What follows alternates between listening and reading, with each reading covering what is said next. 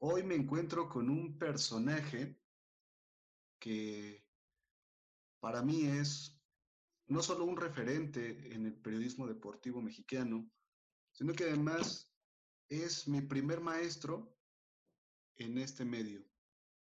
Y no solo por, por imitación, sino porque gracias a Dios tuve la oportunidad de recibir clases de él y, nada a esto, pues motivarme, inspirarme a generar algo digital.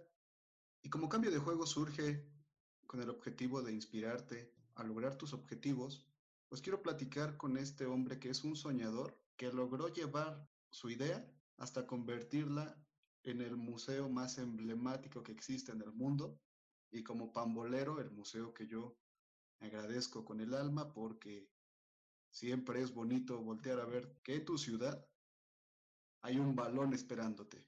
Toño Moreno, te saludo con gusto. ¿Cómo estás, Oscar? Me da mucho gusto también saludarte. Gracias por esas palabras. Son recíprocas también. Y pues aquí estamos para lo que gustes. Muchas gracias, Toño. Vamos a, a comenzar conociendo tu parte más, más íntima, más personal en, en esta profesión. ¿Cuándo es que tú decides que quieres ser periodista deportivo? Mira, Oscar, yo la verdad es que crecí como un niño feliz jugando fútbol inventándome cosas, siendo muy creativo, dibujando, este, no me daba pena, eh, tocaba algún instrumento, declamaba en los festivales, en oratoria de la escuela, ese tipo de situaciones, pero no tenía ningún antecedente en el periodismo, ni mi familia, ni ningún conocido, vaya, siquiera un conocido.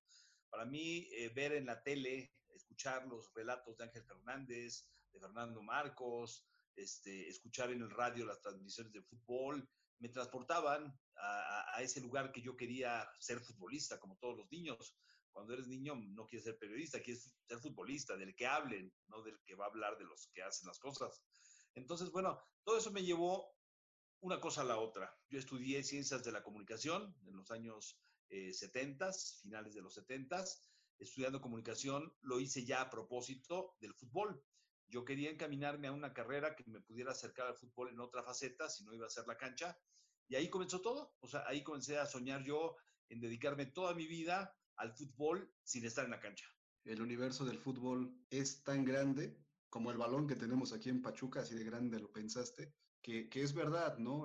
tiene cabida para muchos en, en tantos ámbitos y tú específicamente te fuiste al periodismo. ¿Y por qué te menciono como un referente? Porque Toño Moreno es de los periodistas que han entregado una de las notas que ha simbrado al fútbol nacional, lo ha cambiado, y me estoy refiriendo obviamente al caso de los cachirules. Quiero saber, Toño, si tuviste alguna repercusión acerca de este tema como periodista.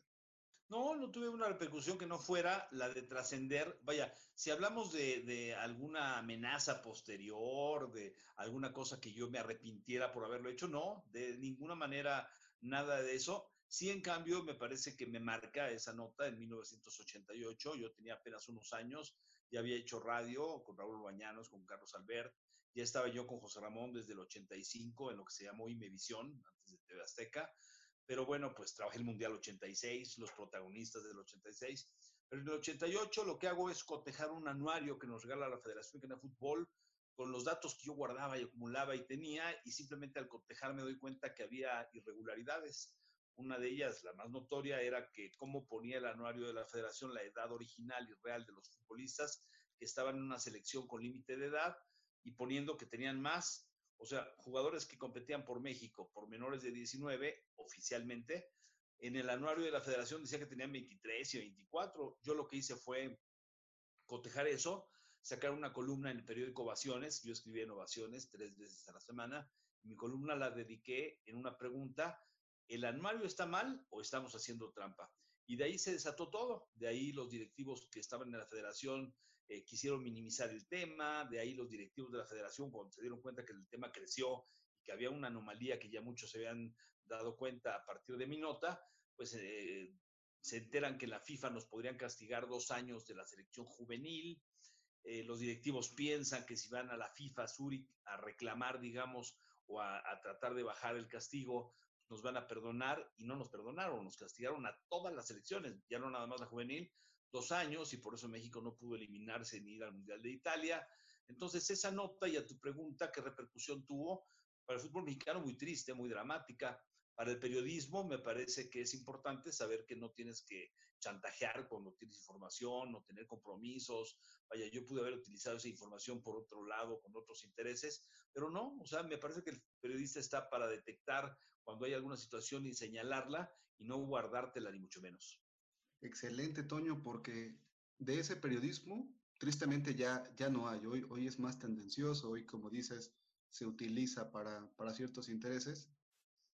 Y, bueno, dentro de las clases que, tuve a bien tomar contigo, que, me diste, y otras más que, que, he visto, nos muestran como referentes, indudablemente aquí en México, gente como Ángel Fernández, todo mundo coincide, por ejemplo, en Roberto Gómez Junco, el mismo José Ramón Fernández es una institución, y, y tú estás en, en, esa generación, ¿no? Raúl Bañanos, ¿qué sientes ahora o qué responsabilidad crees que tienes tú para con el periodismo hacia las nuevas generaciones, para conservarlo, para que no se vuelva una cuestión más tendenciosa, una cuestión más de buscar likes o views o lo que sea. Bueno, lo que pasa es que alguna vez yo le escuché a César Luis Menotti que el buen periodista no es el que no tiene compromisos.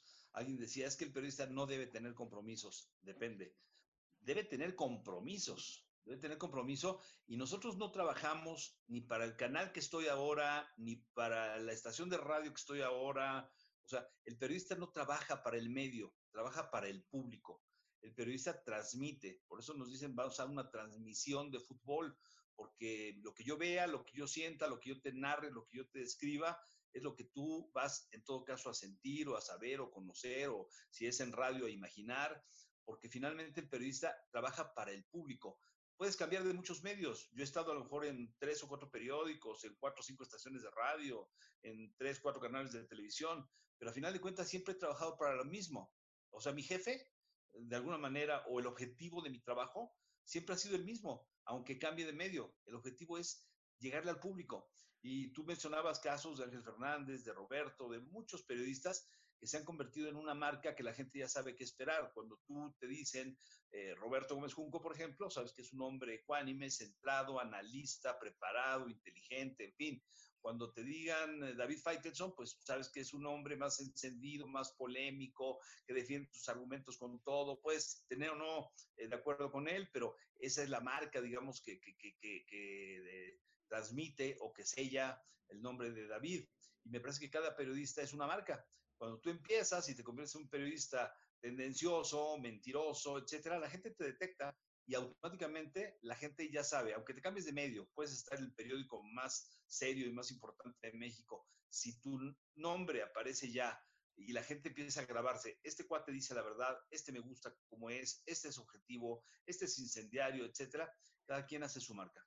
Y hablando precisamente de la marca, cualquier persona que se jacte de estudiar comunicación o periodismo, al transmitir un mensaje, todos soñamos o, tenemos la expectativa de descubrir el hilo negro, tal vez, que nadie va a descubrir, pero que sí queremos dejar esa forma nueva, queremos aportar algo.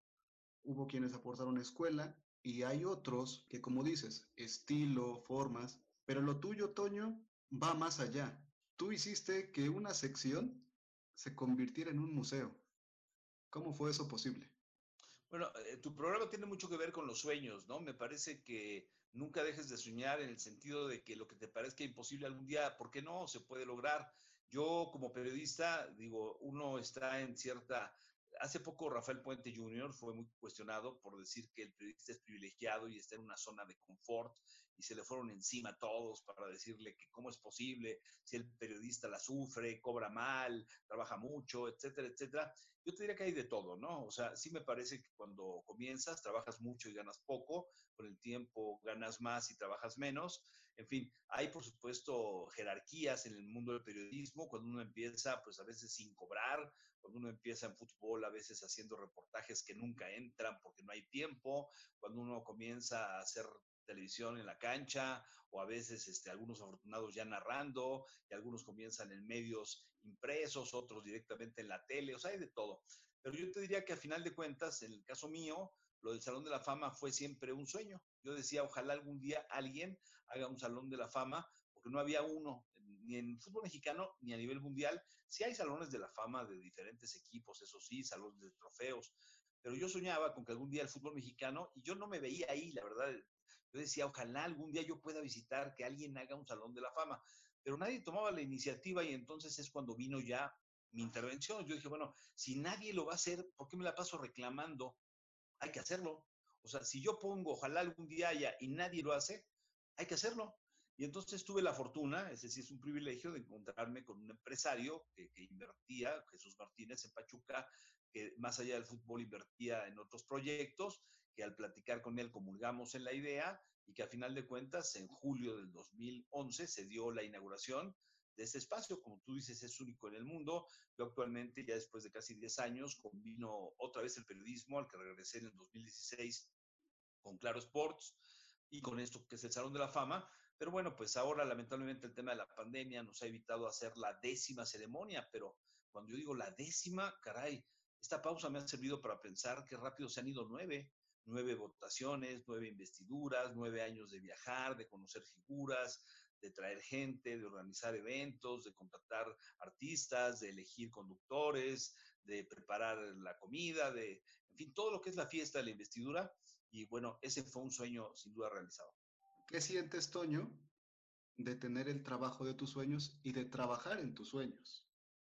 Pues que no se ha acabado, o sea que mientras yo viva, yo te diría, este, mal estaría yo si te dijera, no, pues ya alcancé todo lo que siempre quise, ojalá me dure muchos años. No, estaría mal, ¿no? Yo creo que uno nunca debe dejar de soñar. Imagínate, por ejemplo, uno piensa en Jesús Martínez, por citar a alguien, ¿no? Que dices, bueno, ya compró su equipo, pues sí, pero quiso otro, pero quiso fuera del país, pero quiso hoteles, pero quiso restaurantes, pero quiso el Salón de la Fama, pero quiso la universidad, pero ahora lo quiere en León, pero, o sea, si tú te pones límites, estás mal. Yo creo que los sueños no son para que los alcances y ahí te quedes, son para que de ahí te sirvan para buscar otro. Y, ya que nos aclaras que penosamente la 10 no se celebra, pero eh, puntualmente dime, ¿qué, ¿qué pasa por tu cabeza cuando volteas y ves que son 10 años?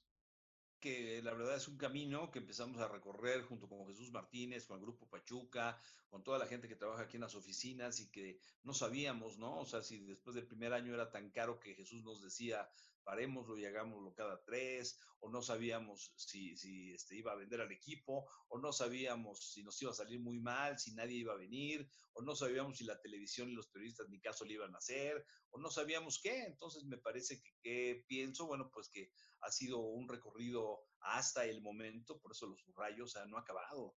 Estamos en pleno curso, casi te diría, este, yo espero que este salón tenga muchísimos, muchísimos años, muchas décadas, entonces, bueno, pues el noveno año va a ser el principio apenas, así lo quiero ver, que, falta mucho. Pues muy bien, Toño, muchas gracias. Y pues como padrino de este podcast, te dejo el espacio, uno, para que des un último mensaje a todos esos soñadores. No voy a ser yo, quiero que seas tú quien directamente les diga algo, más allá de los que piensan en fútbol o en deportes, al sueño, al objetivo como tal, para que precisamente hagan eso, que conviertan su sueño en un objetivo. Y la segunda, porque a mí me gustan los retos, quiero comprometerme públicamente en este podcast a dar lo mejor de mí, para que Dios mediante, quizás por ahí de la... ¿Qué te gusta, Toño? Tú dime, la 15 o la 17, ya me consideres como maestro de ceremonias ahí en la investidura. bueno, se vale, claro que sí, o sea, no, ¿por qué no? Te diría, así hay que pensar, me gusta cómo piensas. Y por otro lado, bueno, yo te diría que lo más importante siempre es descubrir tus talentos. Uno siempre es bueno para algo, para algo. O sea, eh, una cosa es lo que tú elijas estudiar y lo que la vida te obliga de alguna manera a acabar la primaria y la secundaria y la prepa y una carrera y lo que tú quieras. Pero finalmente todos somos buenos para algo y nos gusta algo. Ojalá que la gente que nos escucha, que los chavos que te escuchan, descubran rápidamente, porque eso también ayuda mucho, descubrirlo rápidamente, qué es lo que más les gusta hacer y sobre eso abocarse. Perfecto, Toño. Pues muchísimas gracias. Eres el padrino oficial de cambio de juego. Entonces ya habrá tiempo para vernos y celebrar. Perfecto. Oscar, te deseo lo mejor y aquí estamos a la orden. Un saludo.